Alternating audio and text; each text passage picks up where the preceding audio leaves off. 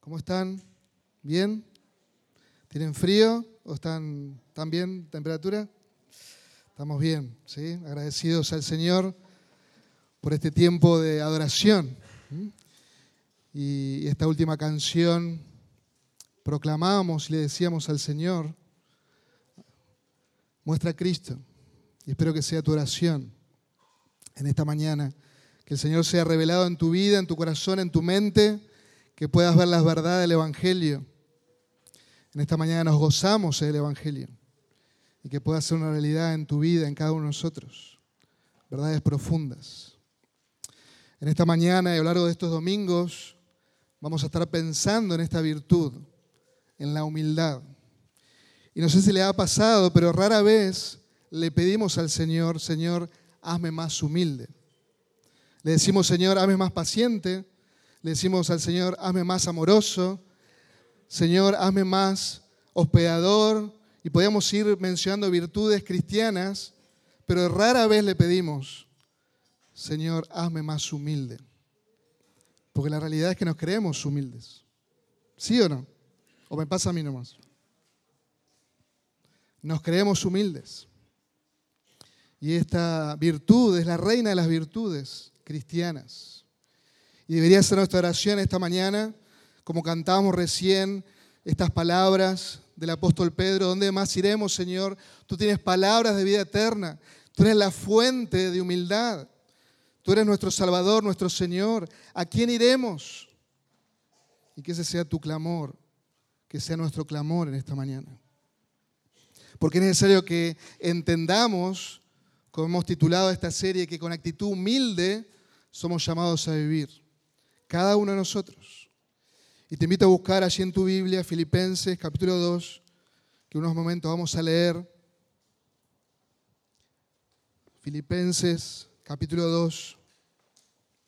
El teólogo, sí, el obispo de Hipona, Agustín, dijo que los seres humanos somos homo incurvatice. Somos hombres dedicados a mirarnos a nosotros mismos. Somos, hombros, somos hombres curvados a mirarnos el ombligo, podríamos decir en nuestros días. Y el hombre natural, el hombre natural se, todo el tiempo se está mirando a sí mismo. Por eso en el mundo, en el mundo antiguo y en nuestro mundo, la humildad no es una virtud. Pero al estar en Cristo, al estar en Cristo necesitamos crecer en humildad. Al estar en Cristo necesitamos luchar contra este pecado del orgullo, de la altivez. Como decía el pastor y amigo Otto Sánchez, somos orgullosos pero estamos en tratamiento. Ahora al estar en Cristo estamos en tratamiento y queremos desarrollar esta virtud. Y es necesario que la desarrollemos. Y cuando uno observa las cartas paulinas, las epístolas, hay un énfasis constante para la iglesia de Cristo. Un énfasis constante que la iglesia debe esforzarse por preservar la unidad del Espíritu. Pablo le dice a los Efesios. A los Corintios le dice, en el nombre del Señor, les ruego que se pongan de acuerdo, que no haya divisiones entre ustedes a los colosenses les dice, vístanse de amor, que es el vínculo de la unidad. A los tesalonicenses, vivan en paz unos con otros. Porque esa es nuestra lucha. Luchamos con nosotros prevalecer. En lugar de crecer en humildad y de desarrollar nuestra vida en el Señor. Y el apóstol Pablo le escribe a esta amada iglesia él está en prisión, él está en Roma. Es una iglesia amada que por la gracia de Dios él ha fundado hace 10 años atrás. Y ahora le está escribiendo con mucho amor. Y uno puede ver en estos cuatro capítulos ese amor del apóstol por esta amada iglesia allí en la ciudad de Filipos. Y encontramos en el capítulo 2, vamos a leer hasta el versículo 11, que a lo largo de estos domingos vamos a meditar en este capítulo y leemos allí. Por tanto, si hay algún estímulo en Cristo, si hay algún consuelo de amor, si hay alguna comunión del Espíritu, si hay algún afecto y compasión, haced completo mi gozo, siendo del mismo sentir, conservando el mismo amor, unidos en espíritu, dedicados a un mismo propósito. Nada hagáis por egoísmo, por vanagloria, subraya en tu Biblia, sino con actitud humilde, cada uno de vosotros considera al otro como más importante que a sí mismo, no buscando cada uno sus propios intereses, sino más bien los intereses de los demás. Haya pues en vosotros esta actitud que hubo también en Cristo Jesús, el cual, aunque existía en forma de Dios, no consideró el ser igual a Dios como algo a que aferrarse, sino que se despojó a sí mismo, tomando forma de siervo y haciéndose semejante a los hombres.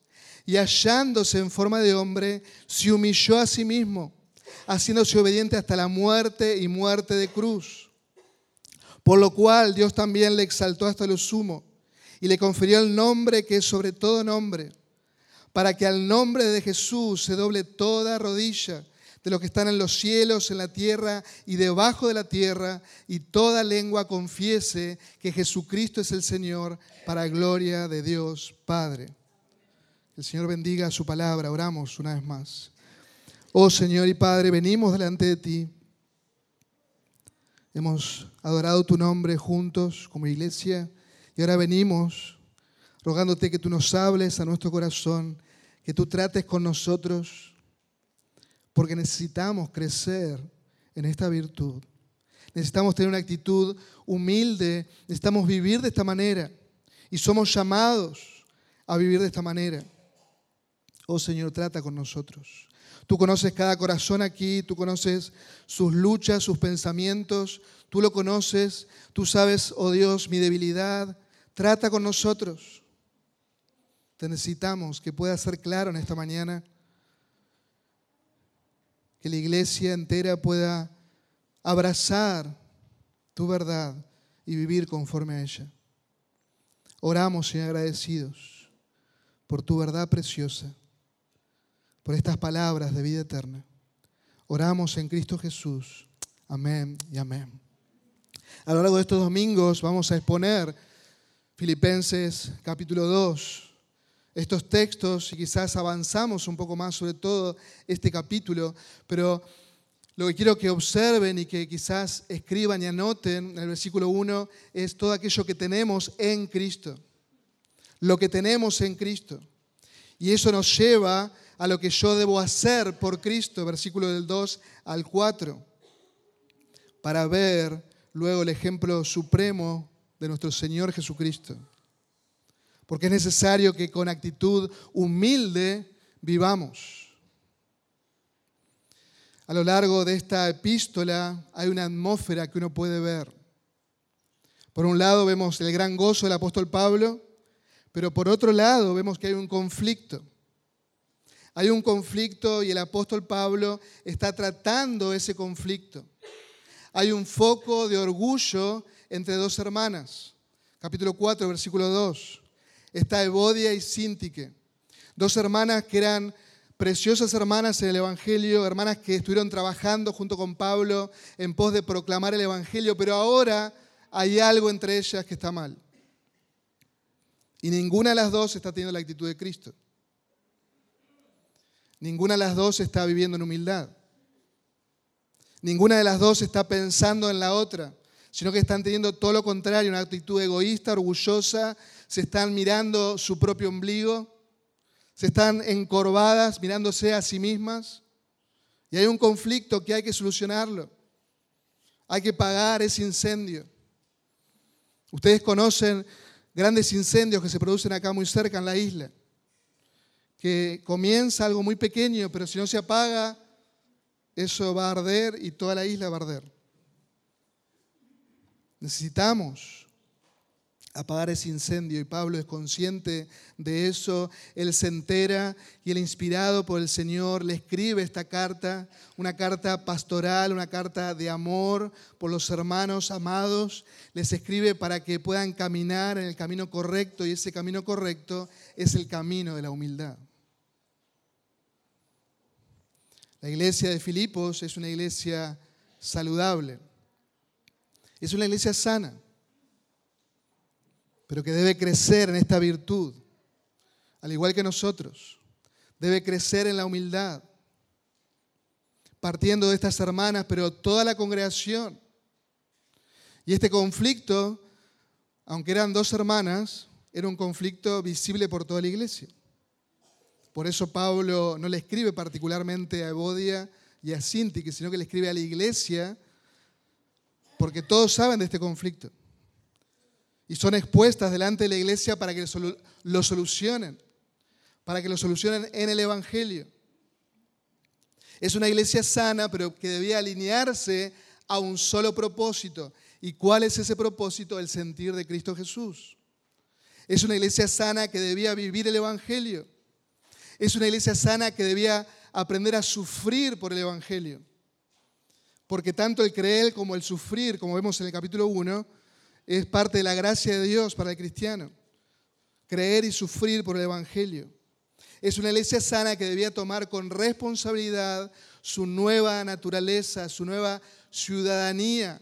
Eran del reino de los cielos. Es una iglesia sana que debía obedecer al Señor, dejando de lado cualquier diferencia y con una actitud humilde vivir, porque somos llamados a vivir de esa manera. Es importante aclarar que cuando hablamos de una iglesia sana o saludable, no estamos hablando de una iglesia perfecta. Porque algunos tienen la idea de que de este lado de la gloria va a haber una iglesia perfecta. Y querido hermano que estás aquí, si estás buscando una iglesia perfecta, de este lado de la gloria no va a existir. Porque está compuesta la iglesia de pecadores redimidos, salvados por gracia, que están siendo tratados en su orgullo. Y que estamos en ese proceso de madurez. Pero cuando hablamos de una iglesia perfecta, estamos, perdón, de una iglesia saludable, estamos hablando de una iglesia que ama a Dios, que ama su palabra, que vive y proclama el Evangelio, que llora y confiesa sus pecados. Es una iglesia que ama la disciplina, que se exhorta, que se corrige. ¿Por qué? Porque ama la verdad de Dios. Vive en esa atmósfera de amor mutuo, donde todos esos mandatos de unos a otros se cumplen. No de manera perfecta, pero se cumplen. Así que necesitamos observar esta iglesia, que es una iglesia saludable, pero que necesita hacer algunos ajustes. Y al igual que ellos, nosotros necesitamos recuperar esta virtud. Necesitamos ser, ser obedientes a este llamado supremo de una vida humilde, una vida abnegada, donde la, la humildad es la médula de la unidad. Observen ahí versículo 3. Nada hagáis por egoísmo o por vanagloria, sino como con una actitud humilde, de nuestro título, cada uno de nosotros, no los pastores, no los diáconos solamente, todos los miembros de la iglesia, todos nosotros, considera al otro como más importante que a sí mismo. Como les dije hace un momento, la humildad, esta virtud, para el mundo de los grecorromanos no tenía ningún valor. Ni siquiera tenían un concepto claro acerca de esta virtud. Fue una palabra que fue acuñada por la iglesia. Incluso algunos eruditos van un poco más lejos y dicen que el mismo apóstol Pablo armó, inventó esta palabra, por así decirlo, para hablar acerca de este concepto de la humildad. Y hermanos, la vida cristiana está llena de paradojas y esta es una de ellas. Para crecer en humildad debemos menguar a nosotros mismos. Para crecer en humildad debemos menguar a nosotros mismos. Si queremos ser los más grandes en el reino de los cielos, tenemos que ser los servidores de todos. Tenemos que ser los más pequeños de todos. Y vos y yo somos llamados a eso, exhortados animados a pensar en este sentir, en esta actitud que hubo también en Cristo Jesús, versículo 5. Si no sé qué tiene el control del aire, está haciendo un poquito de calor, por favor. Somos llamados a vivir en esta actitud que hubo en Cristo Jesús. Y hermanos, quiero que pienses en esto. El andar en humildad, el vivir en humildad, no es una opción para nosotros. No es como que uno va a un mercado y a una mesa donde están todas las virtudes cristianas y uno puede elegir, bueno, dame un poquito de humildad, dame un poquito de amor, dame un poquito de esto, de lo otro. No, no, no. No es una opción en nuestra vida. La humildad es un estilo de vida. Es el andar del cristiano en el cual debemos abundar más y más. El salmista dice en el Salmo 138, 6 que el Señor atiende al humilde, pero a los altivos mira de lejos. Y comienza este versículo diciendo que hay uno, solo uno que es excelso, que es supremo, y ese es nuestro Dios. Y ese es nuestro Dios. Y nosotros en nuestra naturaleza caída, antes de Cristo, no creíamos los supremos. Antes de Cristo nos queríamos los intocables. Estábamos con el orgullo, nos llevamos el mundo por delante. Pero al conocer a Cristo, este pecado, el orgullo, está todavía latente en nosotros y debemos luchar contra él. Santiago toma esta porción del Salmo y dice, Dios resiste a los soberbios, pero da gracia a quién? A los humildes. Santiago 4:6. Él da mayor gracia, el Señor da su gracia, pero Dios resiste a los soberbios, pero da gracia a los humildes. Da gracia a los humildes. Y debemos pensar en esta virtud. Y quizás en esta mañana podemos definir esta virtud como vernos a nosotros mismos con modestia, vernos a nosotros mismos con sencillez de corazón, siendo dóciles, siendo obedientes. Pero para que eso se logre, como decía Calvino, debemos ver la grandeza, la grandeza de nuestro Señor. Para eso se logre, debemos contemplar el rostro de Dios. Debemos ver su grandeza, sus perfecciones. Debemos ver todo lo que Él es para así, para ahora sí nosotros vernos realmente como nosotros somos. ¿Y cómo somos? Muy pequeños, muy pequeños. Necesitamos vernos con modestia. El apóstol Pablo le dice a los romanos en el capítulo 12, versículo 3, que cada uno de ustedes no piense de sí mismo más de lo que debe pensar, sino que piense con buen juicio, con cordura, con modestia. Más adelante dice que aquel que es humilde se asocia con los humildes, que no debemos ser altivos en nuestra manera de pensar, que no seamos sabios en nuestra propia opinión. Y luchamos con eso. Nos creemos sabios en nuestra propia opinión. Y en nuestra manera de tratarnos, muchas veces nos tratamos con altivez y no con humildad. El pastor Mahaney, en su libro Humildad, la grandeza más grande, define la humildad como el valorarnos con honestidad a la luz de la santidad de Dios y de nuestra pecaminosidad. Evaluarnos con honestidad a la luz de su santidad, de su grandeza y también de nuestra pecaminosidad ser conscientes de que necesito de su gracia, ser consciente de que soy un pecador redimido, que le necesito todos los días, ser consciente de que Él es el grande, que Él es santo, justo, que Él es el Dios todopoderoso y yo soy su siervo. El punto es que muchas veces perdemos de vista su grandeza. Y al perder de vista su grandeza, no nos creemos tan pecadores. Y al no creernos tan pecadores, cambiamos Damos vuelta la, la tortilla, como decimos. Y nos creemos el centro del universo, cambiamos los roles. Cambiamos los roles. Y cuando pensamos, hermanos, en esta virtud, nos damos cuenta de que tenemos cierto grado de humildad, pero necesitamos crecer. Y cuando damos cuenta que, que nos falta crecer en humildad, necesitamos caer a sus pies una y otra vez.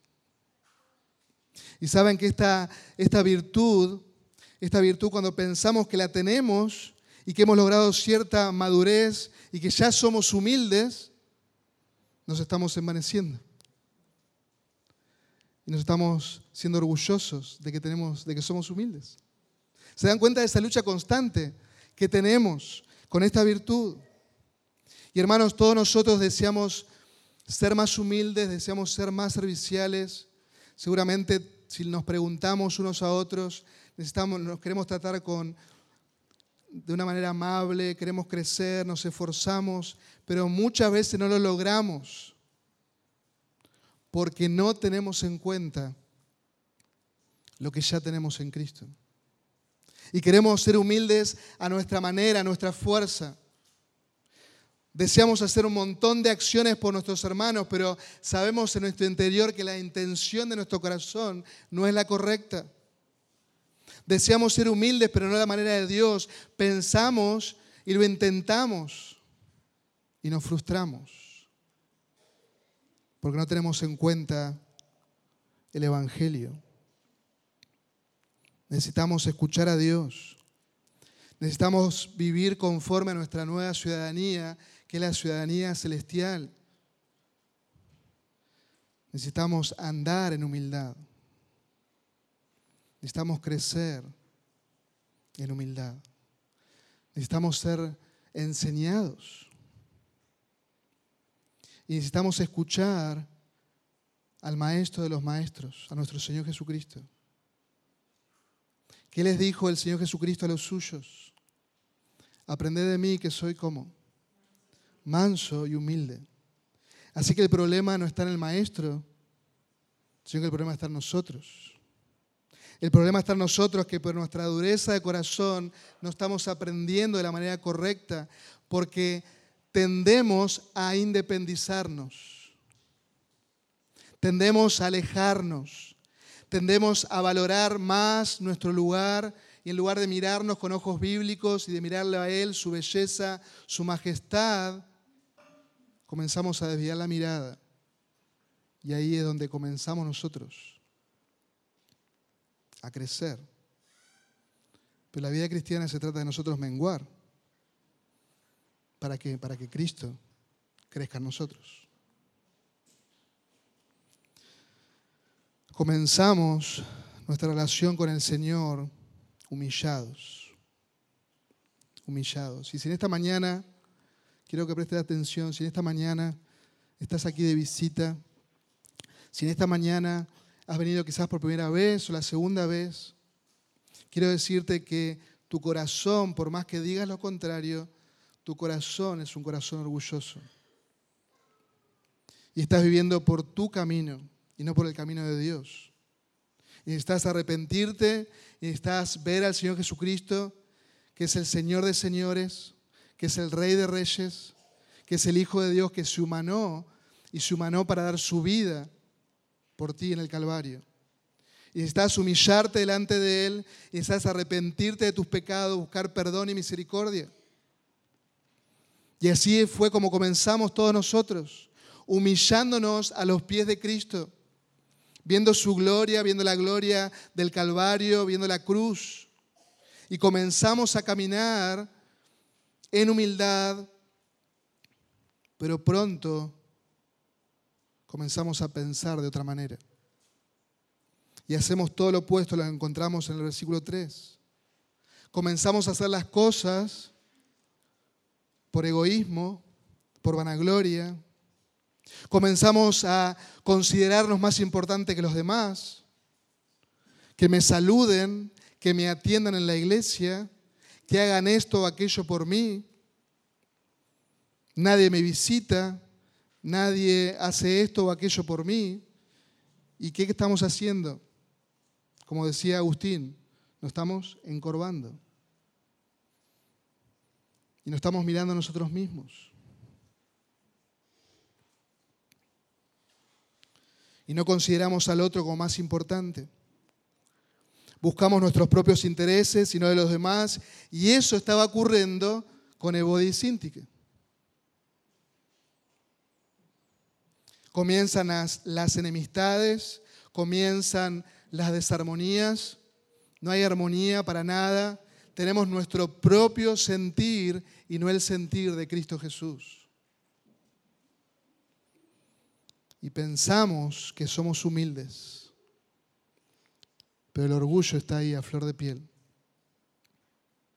Pensamos que somos humildes, pensamos que estamos obedeciendo al Señor, pensamos que somos estudiosos de la Escritura. ¿Y sabe lo que hace alguien que es estudioso de la Escritura? Ama al Señor por sobre todas las cosas, pero ama a la iglesia por sobre todas las cosas. Y vive amando a los hermanos. Y vive deseándole el bien al otro. Que pueda crecer en Cristo, en el Señor. Pensamos que somos humildes, pero ahí está el orgullo latente en cada uno de nosotros. Ustedes recordarán a los discípulos. Ellos pensaban que eran humildes, ¿sí o no? Y en cierta medida eran humildes porque habían dejado todo y estaban siguiendo al maestro. Habían dejado absolutamente todo.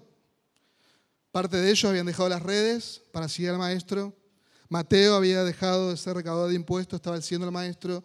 Todos habían dejado su vida, sus comodidades, su confort, estaban siguiendo al maestro y, y aparentemente tenían una actitud humilde. Pero cuando vieron la oportunidad y entró en la discusión quién sería el mayor entre ellos, se armó el problema. ¿Sí o no? ¿Quién va a ser el mayor entre nosotros? Cuando vieron esa posibilidad de ser alguien en el reino de los cielos, Jacobo y Juan, ellos querían estar, cuando venga el Señor en el reino, querían estar uno a la derecha y otro a la izquierda. Su mamá intercedió también por eso. Imagínense el debate, la discusión que se armó después de los otros al enterarse de esto. ¿Por qué? Porque estaba el orgullo a flor de piel.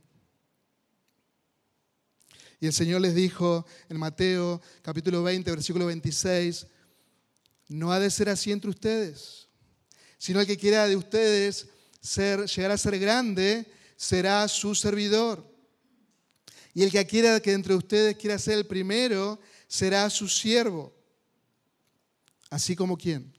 Como el Hijo del Hombre, que no vino para ser servido, sino para servir y para dar su vida en rescate por muchos. A ellos les costó aprender que el camino cristiano es un camino de humildad.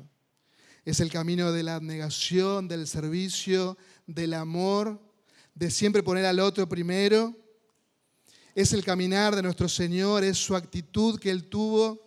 Él no vino para ser servido, sino para servir. ¿Y hasta qué punto Él sirvió? Hasta dar su vida por vos en el Calvario. Hasta la muerte y muerte de cruz. Y lo que Pablo les dice a estos amados hermanos en este primer versículo que encontramos allí, capítulo 2, versículo 1, que para tener una actitud humilde, para poder vivir de esa manera, debemos recordar la base sólida, firme, inmutable que tenemos en Cristo. Debemos recordar y valorar lo que Cristo compró. Debemos recordar el Evangelio, debemos vivir a la luz del Evangelio. Debemos observar que somos dignos, pero somos dignos en Cristo.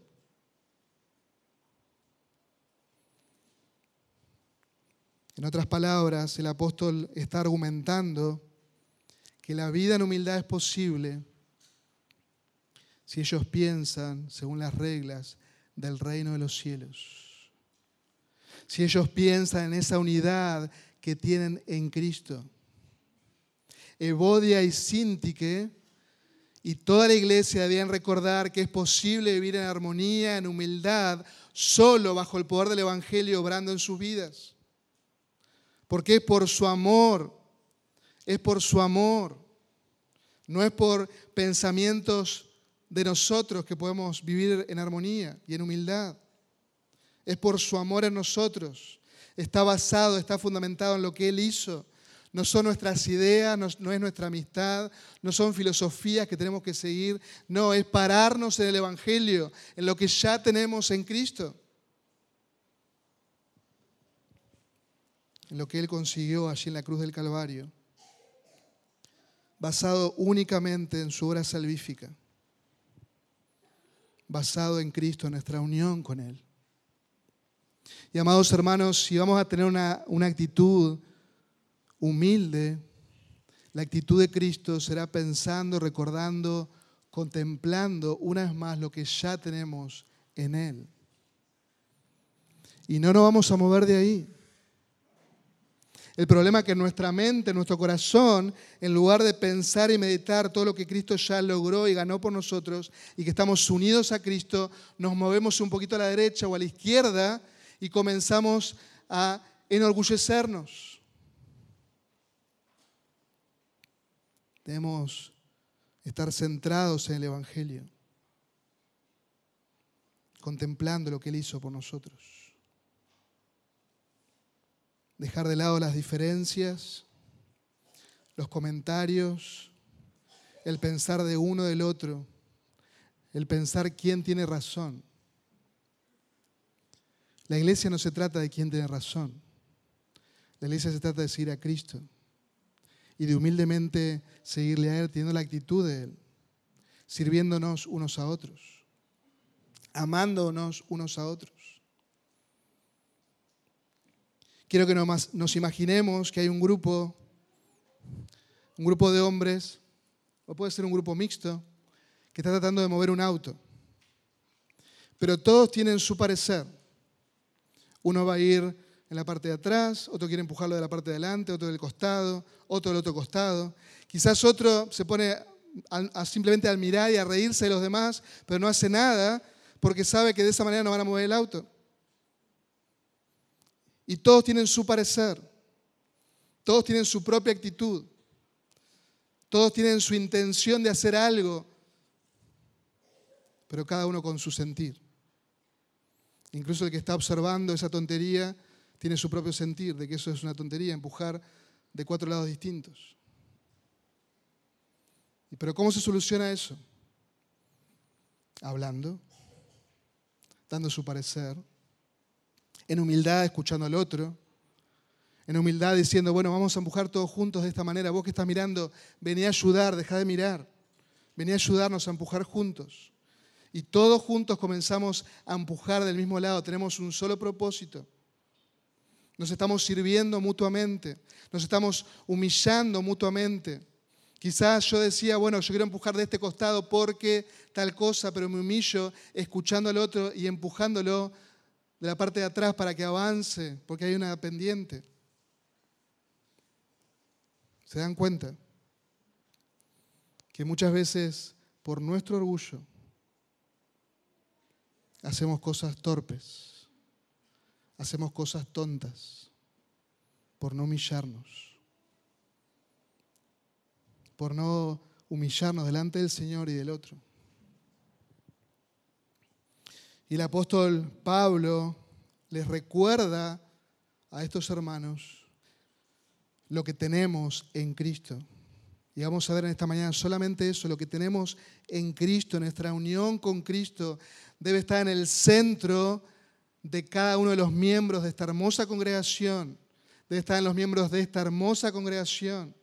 Lo que tenemos en Cristo, debemos recordar, traer a nuestra mente estas verdades teológicas que son el fundamento para vivir en humildad, para tener una actitud humilde, para desarrollar esta virtud. Observen allí versículo 1. Por tanto, si hay algún estímulo en Cristo, si hay algún consuelo de amor, si hay alguna comunión del Espíritu, si hay algún afecto y compasión. Completen mi gozo. La idea es, ustedes tienen todo esto en Cristo. Todo esto en Cristo. Y el apóstol Pablo comienza por, con este por tanto, que es un conector que nos conecta con lo que él ha dicho anteriormente. Y él nos ha dicho que los que han puesto su fe en el Señor Jesucristo, en el capítulo 1, versículo 27, los que han puesto su fe en el Señor Jesucristo son llamados a vivir de una sola manera dignos del Evangelio de Cristo, a comportarse de una sola manera, siendo dignos del Evangelio de Cristo, porque ahora somos ciudadanos del reino de los cielos y como tal debemos estar firmes y unánimes en el Evangelio. Versículo 27 y 28, debemos estar dispuestos a sufrir por la causa del Evangelio, así como el apóstol Pablo está sufriendo allí en Roma, encadenado por la causa del Evangelio. Y Pablo les dice, el versículo 29 y 30, que tanto el creer como el sufrir son dados por el Señor, son dados en su gracia. Y ahora, en vista de, todo esto, por tanto, por lo que ustedes son ya en Cristo, ahora recuerden esto. Recuerden estas razones teológicas para que ustedes vivan en humildad, para que ustedes desarrollen esta virtud. Recuerden todo lo que ya tienen en Cristo, vivan en unidad, en armonía. Por favor, les dice Pablo, no desentonen esta canción, que es su vida, que es su vida.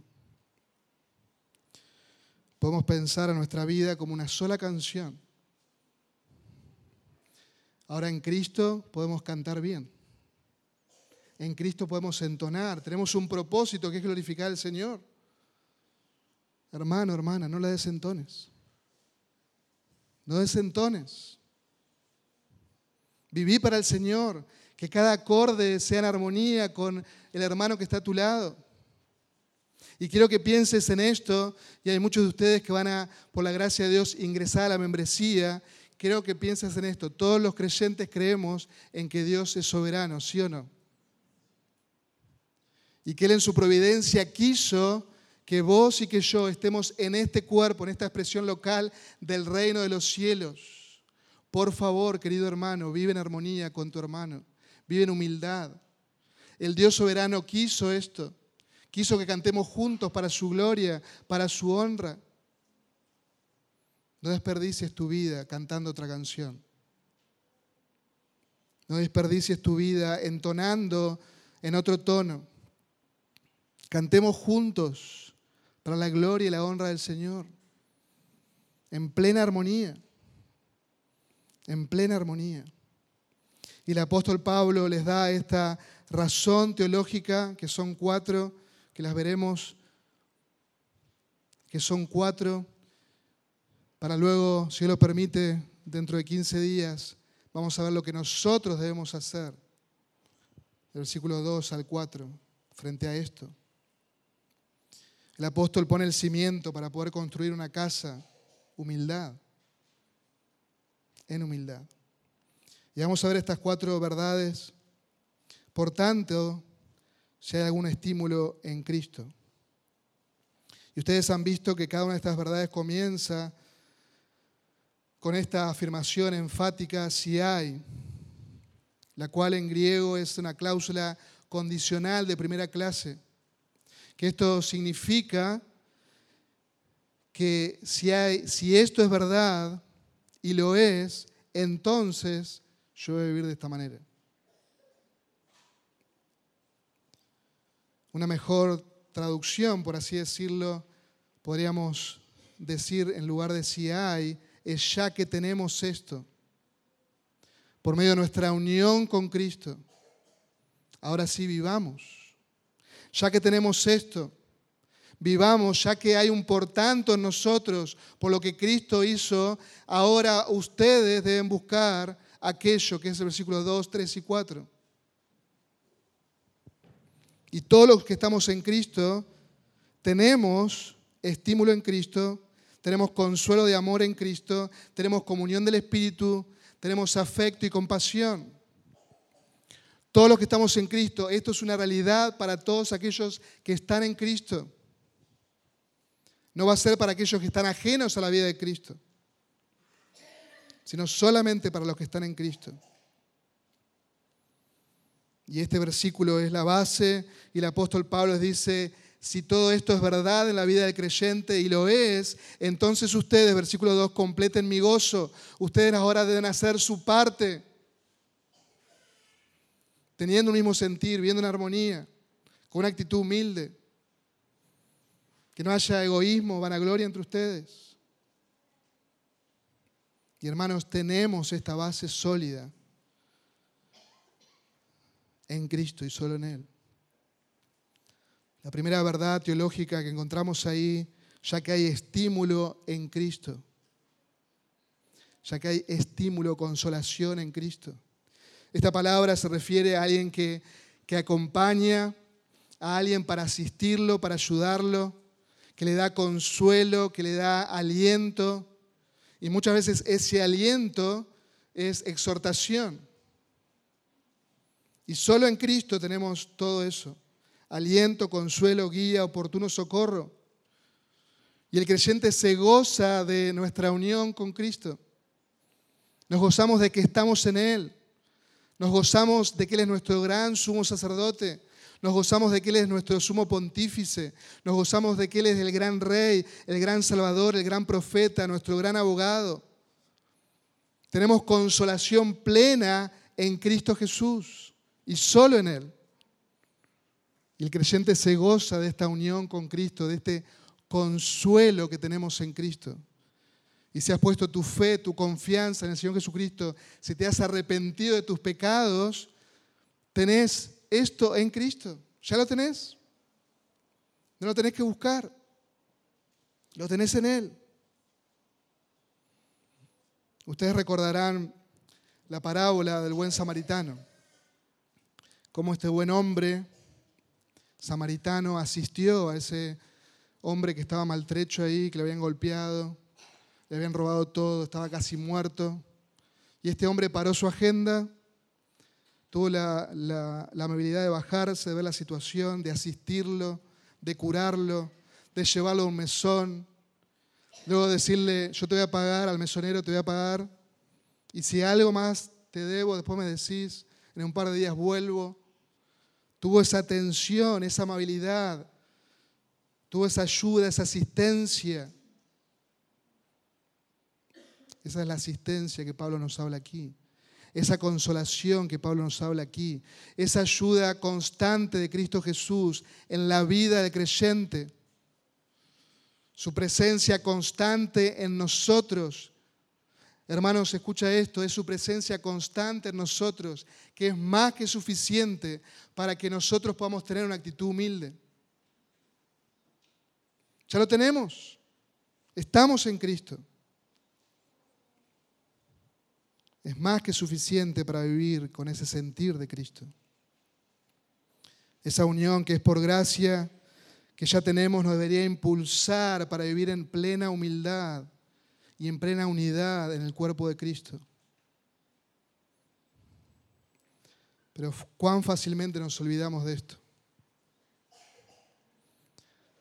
Nos olvidamos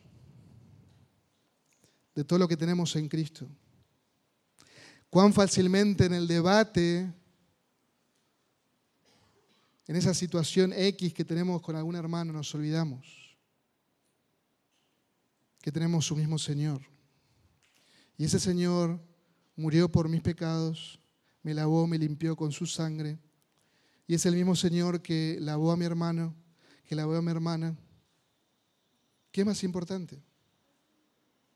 ¿Nuestra opinión sobre X asunto o lo que Él hizo por nosotros? A veces parece que es más importante nuestra propia opinión.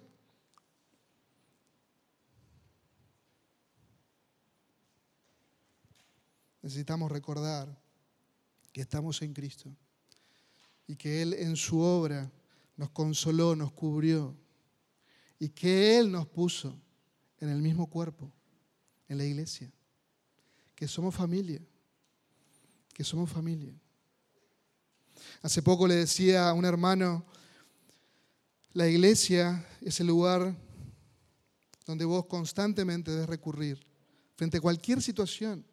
Recurre a la iglesia, por más que te sientas mal, débil, que no tenés ganas de ir, vení igual, porque es el lugar donde las personas te van a amar, te van a entender, van a sufrir con vos. Te van a amar realmente, te van a cuidar. ¿Por qué? Porque nosotros también recibimos ese consuelo de Cristo. Y tenemos en cierta medida, entendemos a ese hermano que está debilitado, que está quizás con un hueso roto. Lo entendemos porque nosotros también estuvimos ahí. Y nos consolamos mutuamente porque fuimos consolados por Cristo. Por Cristo. La segunda verdad que encontramos ahí es consuelo de amor. Obviamente es en Cristo. Y la palabra era usada para hablar cerca de alguien, para darle consuelo y alivio, para hacer un discurso de amor que persuade al corazón más duro. Y eso es lo que Dios hizo con nosotros. Dios nos amó, Dios nos buscó en su Hijo. Su significado básico es muy similar al anterior, a ese consuelo, estímulo que tenemos en Cristo. Es el consuelo de ese amor de Cristo que nos ofrece a nosotros, pecadores indignos, mediante esa gracia salvadora. Es lo que el Señor nos ha dado por nosotros. Y nosotros no éramos merecedores de ese amor tan grande, pero Él en su misericordia hizo que ahora tengamos, tengamos este amor en nosotros. Hemos sido amados y el amor del Padre está en nosotros por su Espíritu y ahora podemos ser capaces de amar a Dios y amar al prójimo. Ahora somos capaces en Cristo de cumplir este nuevo mandamiento de que de amarnos unos a otros, teniendo que la actitud de Cristo, así como yo os he amado. Ya tenemos este consuelo de amor. Ya hemos sido amados por Dios. Pero en lugar de estar en esta base sólida, en estos pilares y de construir nuestra vida en humildad, a veces nos olvidamos de este consuelo de amor. Y nos tratamos mal. Y nos tratamos mal en nuestro hogar, nuestros cónyuges. Tratamos mal a nuestros hijos porque nos olvidamos que hemos sido amados, perdonados. Tratamos muchas veces mal al hermano. Ah, pero que no saben el día que tuve, por eso te trato mal. ¿Qué importa el día que tuviste, mi hermano? Trátalo bien, amalo, cuídalo. Todos debemos tratarnos bien. ¿Se dan cuenta qué distinto sería si nosotros nos ponemos un poquito en ese consuelo de amor y amamos, transmitimos con nuestra boca, en nuestro pensamiento, en nuestras palabras, con nuestras actitudes, ese amor? Aunque sea en un porcentaje muy pequeño el amor de Dios para con el otro. Con esa actitud humilde debemos vivir. La tercera verdad teológica que encontramos allí, que nos lleva a vivir con una actitud humilde, es la comunión del Espíritu. Esta palabra tan conocida, coinonía, comunión, sugiere una relación, una asociación entre personas que se utilizaba para el mundo de los negocios. Ese trato que hacían para llevar adelante ese negocio para un bien común, para tener un mismo proyecto. Así que nos habla de esa relación estrecha, de mutua correspondencia. Y las escrituras nos dicen que nosotros los creyentes tenemos verdadera comunión con el Padre y con su Hijo Jesucristo mediante la regeneración del Espíritu Santo. Nuestra unión con Cristo, nuestra unión con el Trino Dios, tenemos plena comunión con Él, que es íntima, vivificante, salvífica, y todo esto es por su gracia. El Señor Jesucristo dijo que vendría sobre nosotros otro consolador, el Espíritu Santo, que iba a estar todo el tiempo con nosotros, que iba a estar en nosotros. Nosotros somos el templo del Espíritu Santo, cada creyente. Tenemos plena comunión con el Espíritu Santo. Él es eh, el sello, la zarra, el enganche, la garantía de la herencia eterna. El Espíritu Santo es esa fuente de poder espiritual para proclamar y para vivir el Evangelio. Él nos da dones. ¿Y para qué nos da dones? ¿Para qué nos da dones el Señor? ¿Para qué? Para servicio de la iglesia, para servirnos unos a otros. Y muchas veces nos servimos frente a ese don a nosotros mismos. Y no nos damos cuenta de que todos nosotros estamos en un rebaño, somos ovejas. No somos pavos reales. No te confundas. Somos ovejas. Nos servimos unos a otros. Y esto es posible porque tenemos comunión con el Espíritu Santo. Esto es posible porque Él mora en nosotros. Esto es posible porque Él nos ha dado dones, uno, dos, tres, para servir al otro, para el crecimiento mutuo, para con humildad vivir y servir a mi hermano, servirnos unos a otros. Es el Espíritu Santo que nos ayuda a orar Escucha esto, en esa comunión es el Espíritu Santo que nos ayuda a orar. ¿Se dan cuenta de lo pequeños que somos que ni sabemos ni orar? Y nos creemos los Spurgeon. No sabemos ni orar a veces. Necesitamos que Él nos ayude, que nos guíe. Porque no sabemos orar como deberíamos. Es el poder de la tercera persona de la Trinidad en nosotros, que nos ayuda a vivir en, verdadera comunión. Y alguien que está lleno del Espíritu Santo, que está siendo controlada por el Espíritu Santo, ¿cómo se manifiesta? Con una actitud, ¿cómo? Humilde. Humilde. Esta verdad teológica que todo lo que tenemos en Cristo, todo lo que tenemos en esta comunión íntima con el Espíritu Santo nos, debería motivar, animar, exhortar a siempre vivir solícitos en guardar la unidad del Espíritu en el vínculo de la paz. Siempre, siempre. La última verdad y fundamento que ya tenemos en Cristo es el afecto y compasión. Otras versiones dicen afecto entrañable y misericordia. Y claramente esto viene por medio de Cristo. Viene por medio de Cristo. Él es la fuente de todo bien. Él es nuestro Salvador, nuestro Señor. Todo bien nuestro viene del Padre. Es un amor que sale de las entrañas, que el lenguaje bíblico equivale a un amor profundo, que viene de lo profundo de nuestro ser y obviamente no es algo que nosotros producimos. No podemos producir esa clase de amor. Ninguno de nosotros. Es algo que Dios hace en nosotros. Es algo que tenemos por esa unión que tenemos con Cristo. Recuerda, el Espíritu Santo nos ha dado ese amor para que podamos amarnos unos a otros.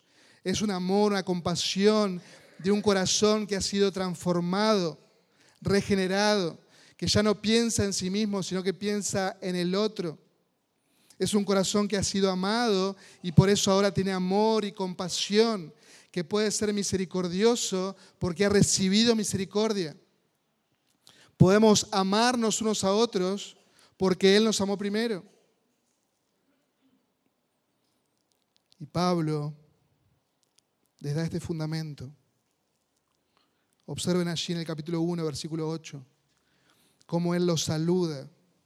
Y observen cómo ese amor obra en la vida de Pablo para saludarlos de esta manera, porque Dios me es testigo, trae a Dios en ese diálogo que está, que está teniendo con esta madre iglesia, porque Dios me es testigo de cómo os amo a todos vosotros, ¿con qué? Con el entrañable, con el profundo amor de Jesucristo. Ese amor que ha sido derramado en nosotros nos lleva a amarnos unos a otros. a pesar de las diferencias. Estas cualidades son solamente de Cristo y vienen a través de Él. Él nos ha tratado con ternura, con consuelo, con amor. ¿Recuerdan las palabras de nuestro Señor? Nadie tiene mayor amor que este, que uno ponga su vida por sus amigos. Él puso su vida por nosotros. Él nos ha amado. Él nos ha amado.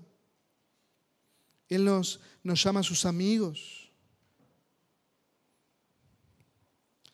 Ahora por medio, hermanos, de ese obrar poderoso, sobrenatural del Espíritu Santo en nosotros.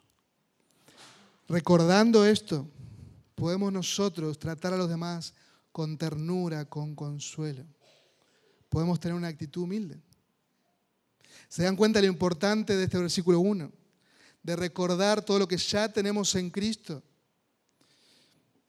Y el apóstol Pablo no les da nada nuevo para luego decirles lo que ellos deben hacer. Ellos ya lo sabían. El tema es que muchas veces nos olvidamos. Y en nuestro diario andar estamos tan ensimismados, estamos tan pensando en nosotros mismos, en nuestras situaciones, que dejamos rápidamente de pensar en el otro. Y empezamos a hacer las cosas para ser vistos. Y empezamos a hacer las cosas de una manera que no agrada al Señor.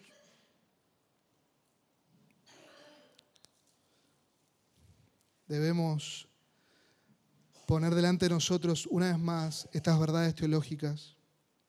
Como decía Martín Lutero, vivir bajo la teología de la cruz y no volver más a la doctrina umbilical, de mirarnos a nosotros mismos no volver más a ese estado de que se haga lo que yo siento, nuestros proyectos, nuestros planes, viviendo en ese orgullo que es ingratitud. Porque cuando vivimos de esa manera, estamos diciendo al Señor, no quiero vivir sobre esta base que vos me das. Yo voy a tomar todo lo que vos me das, disfruto de esta unión con Cristo a cierto modo, pero no me voy a doblegar frente a mi hermano. Pero no me voy a doblegar para amar a mi hermano, para servir a mi hermano.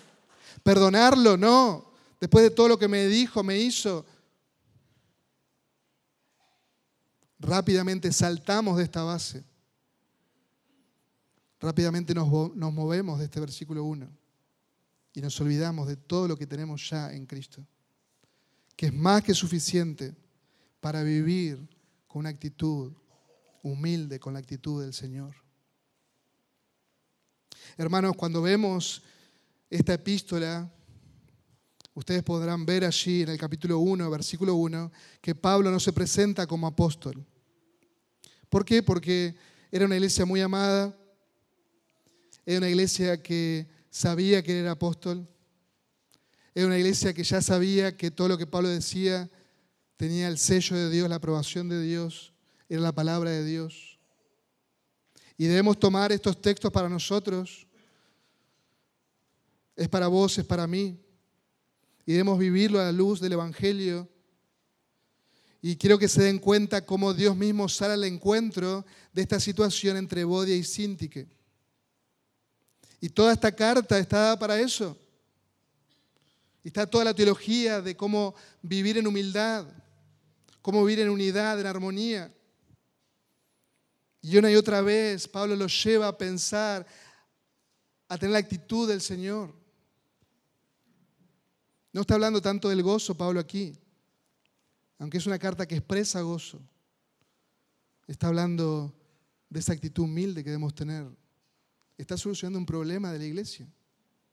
Entre Body y Sinti, que es Dios que sale, al encuentro para solucionar esto, este problema que no es menor, porque ellos no estaban teniendo la actitud que hay en Cristo Jesús. Esa actitud, escucha bien, esa actitud de desunión es anti-evangelio. Cualquier división en el cuerpo de Cristo es anti-evangelio, porque Jesucristo es un Salvador pacificador. Él nos llamó para estar en paz con Dios y estar en paz los unos para con los otros. Y todos nosotros vamos a pensar distinto, claro que sí. En doctrinas secundarias podemos pensar distinto, doctrinas terciarias podemos pensar distinto, en doctrinas primarias no, porque nos definen como cristianos. Es como que alguien quiera ser parte de la iglesia no teniendo a Cristo en su vida, no parándose en el versículo 1, podríamos decir.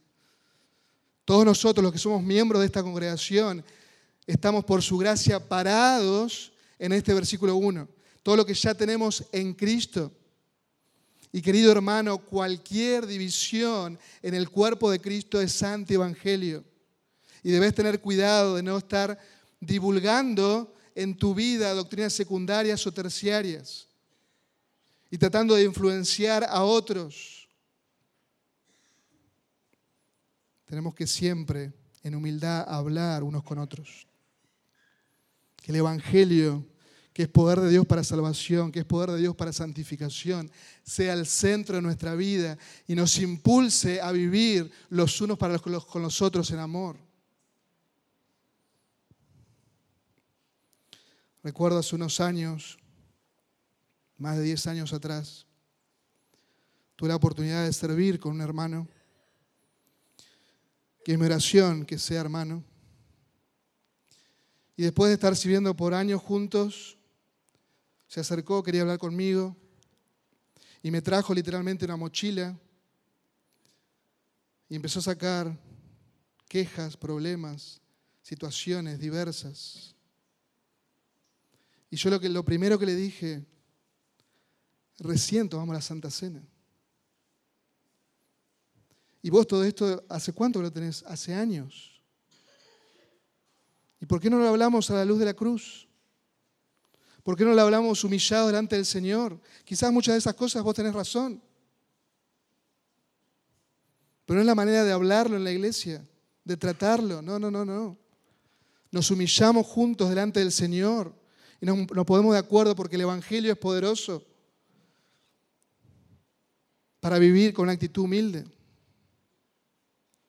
Tristemente, él tenía otra visión de la iglesia. No sé qué visión, porque nunca me lo dijo ni me lo explicó. Pero ese orgullo que estaba en él, que le hizo ver la iglesia de otra manera, ver todos los problemas, maximizarlos, no solucionarlos en el poder del Evangelio, no solo que transformó y cambió su corazón, y alguien que uno pensaba que era muy humilde resultó ser muy orgulloso y rápidamente ese orgullo destruyó su vida, su matrimonio, su familia. ¿Se dan cuenta? La humildad no es una opción. Y hay situaciones que pensamos nosotros que estamos actuando en humildad y la realidad es que no. Examina tu corazón reflexiona en todo este versículo 1 que estuvimos viendo. Y si es algo que, que tenés por estar en Cristo, tenemos que hacer algo. Tenemos que vivir en humildad.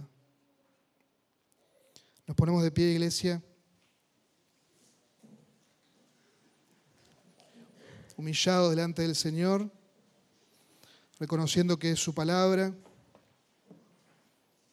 reconociendo que cada uno de nosotros debemos responder en adoración frente a esta escritura y regocijarnos en lo que ya tenemos por Cristo y en Cristo. Oramos. Señor y Padre, te damos gracias por tu palabra preciosa. Gracias Señor por esta carta. Gracias porque esta situación entre dos hermanas tú la usaste para tener parte de la escritura y el apóstol Pablo con gran amor pastoral les escribe a esta amada iglesia, a los pastores, a los diáconos, a toda la congregación y les expresa toda esta teología acerca de la humildad, de la unidad, del vivir a Cristo.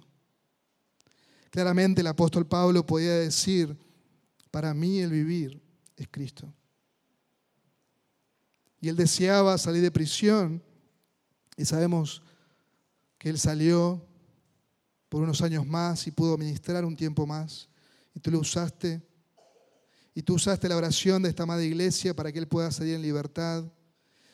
Y confiamos que tanto Evodia como Sintique fueron humildes y se humillaron delante de ti en primer lugar, te pidieron perdón y se humillaron mutuamente.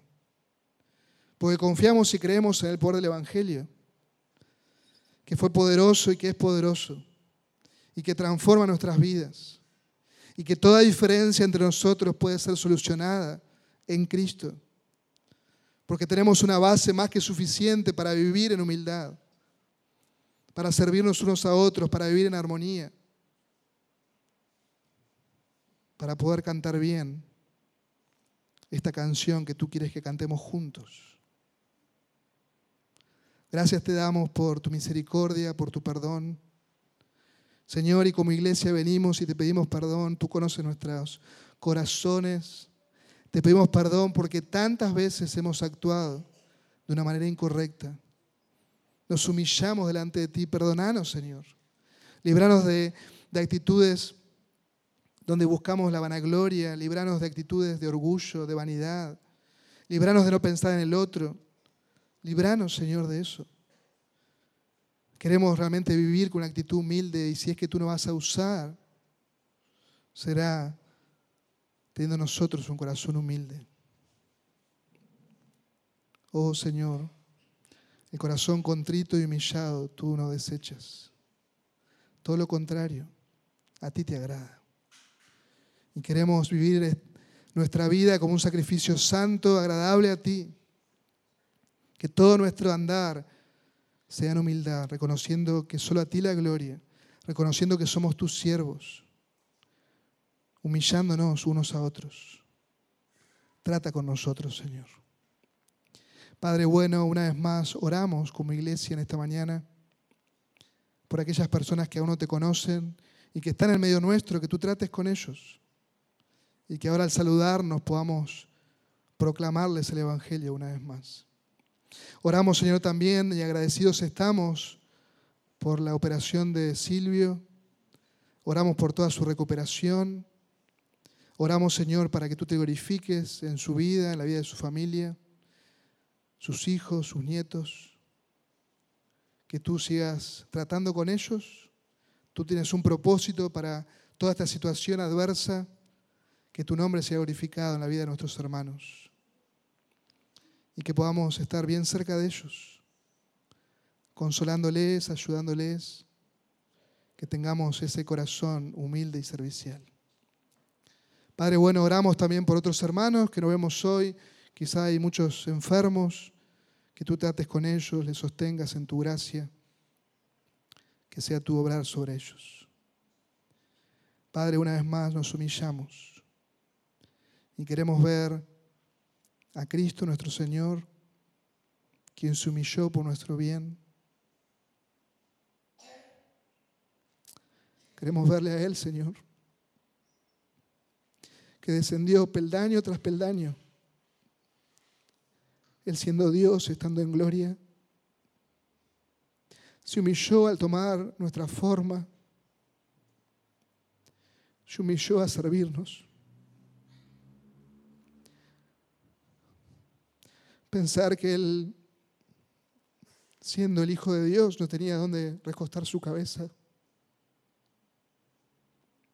Y nosotros a veces estamos tan cómodos y buscando ciertas comodidades. Señor, humíllanos.